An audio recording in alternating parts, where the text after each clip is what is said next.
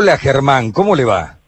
Hola, buen día Beto, ¿qué tal? Qué, qué gusto hablar con usted porque los dos somos, somos hinchas de, del ibuprofeno soluble.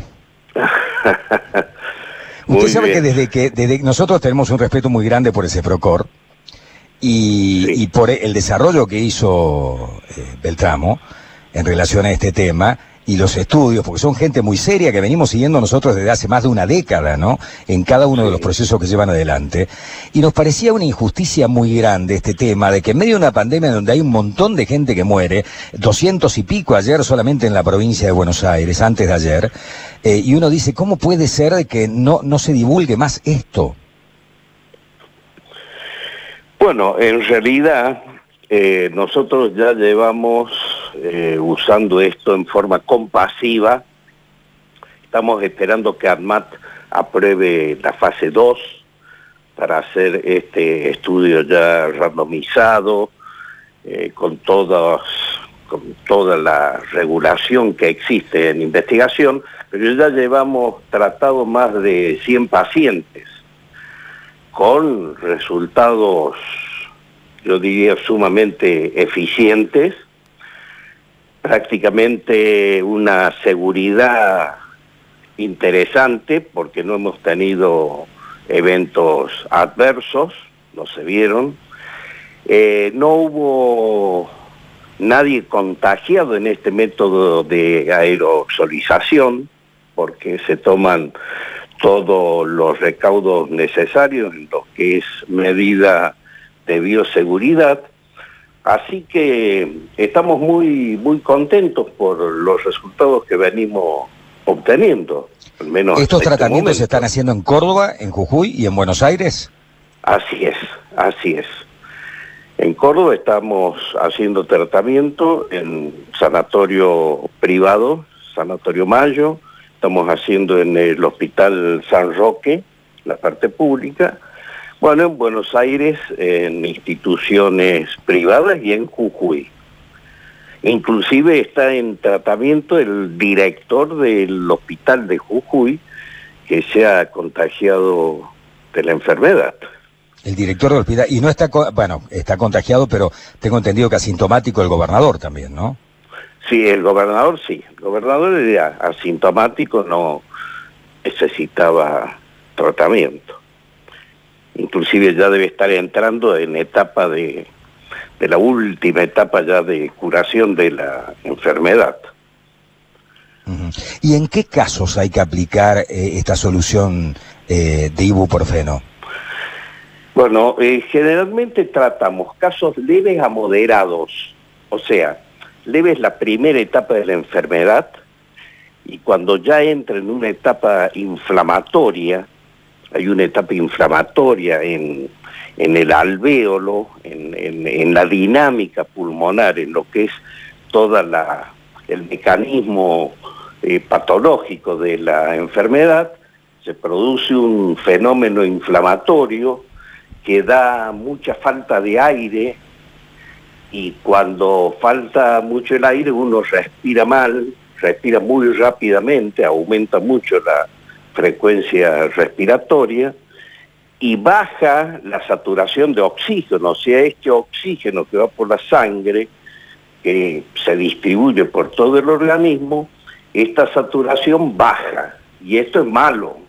¿Por qué? Porque al bajar la saturación de oxígeno es cuando se produce toda esta mala dinámica respiratoria.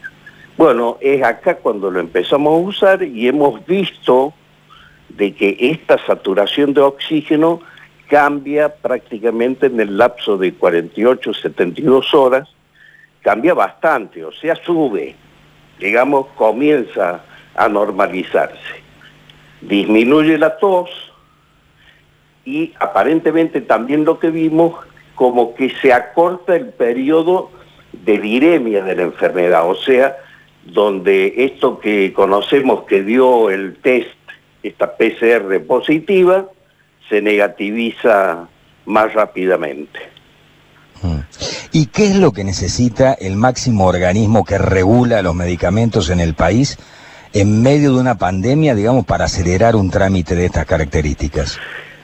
Bueno, esto es un trámite, eh, digamos, normal. Cuando se hace una investigación hay que presentar todos los hechos, digamos, todo lo que se hizo en una investigación previa, que sería lo que estamos haciendo en este momento, un preensayo clínico, con una cantidad de casos que demuestren dos cosas.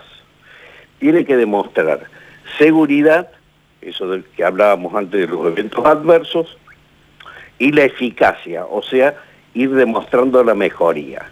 Bueno, ahí se analizan todas estas circunstancias, se analiza la molécula, se estudia todo esto, esto siempre lleva un, tiempo. Ahora estos tiempos se van acortando casualmente por la epidemia. Pero bueno, todavía estamos esperando que nos aprueben esta fase 2 a veces hay en, ¿En provincia de Buenos Aires no están haciendo estos tratamientos compasivos? ¿Cómo? En provincia de Buenos Aires, donde hay tantas, se producen tantas muertes, ¿no están haciendo estos tratamientos compasivos? Sí, sí, sí. Están haciendo en, en, me parece que en Capital.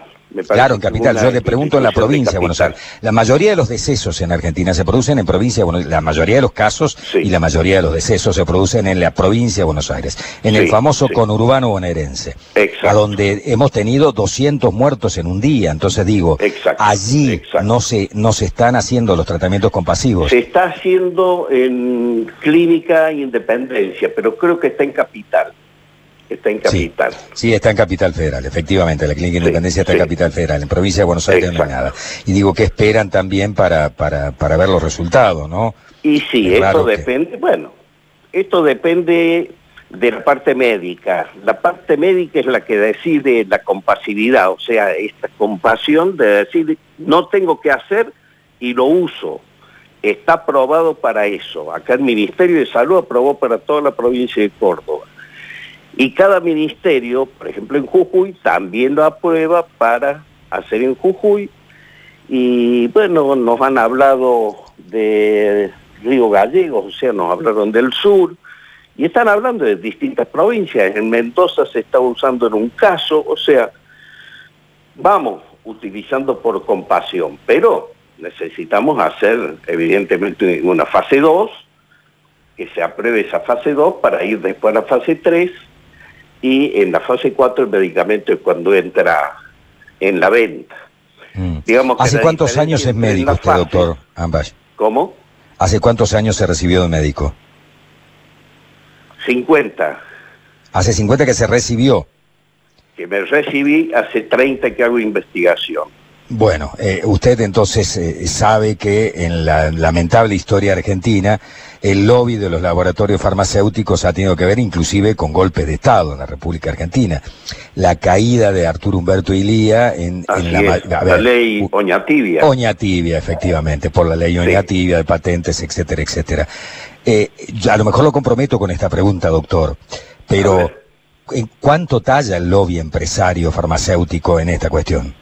Que una solución salina de ibuprofeno, digamos una cosa tan sencilla, tan económica, eh, vaya a solucionar un problema en el cual se están supuestamente invirtiendo billones y billones de dólares en el mundo. Sí. Y todo es posible, todo es posible. Tengamos en cuenta que esto es una droga de investigación de CEPROCOR, pertenece a la provincia, participó con ICET y Laboratorio Luar, o sea que es una droga de investigación en Córdoba. ¿Estamos hasta acá? Sí, estamos muy hasta acá. son las cenicientas, digamos.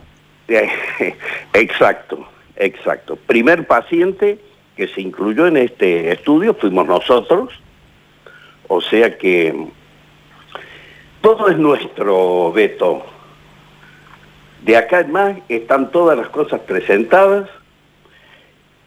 ¿Qué es lo que pasa? Muchas veces hay cosas que no sabemos. Mm. Lo que sí sabemos es que está todo en regla. Esto no hay duda. Doctor, se nos ha agotado el tiempo lamentablemente, pero quiero que sepa que los apoyamos y que yo ya tengo colgado una medallita en mi cuello en caso de ser COVID positivo, quiero que me traten con la solución de ibuprofeno. Bueno, Bueno, bueno, con todo gusto. Me parece que hay que jugarse en estos casos, en una Argentina donde hay tanta cosa rara y tanta cosa entre bambalinas. Me parece que hay que jugarse con estas posiciones. Le agradezco mucho el contacto telefónico, doctor. Bueno, gracias a ustedes. Chao, Hasta luego, buen día.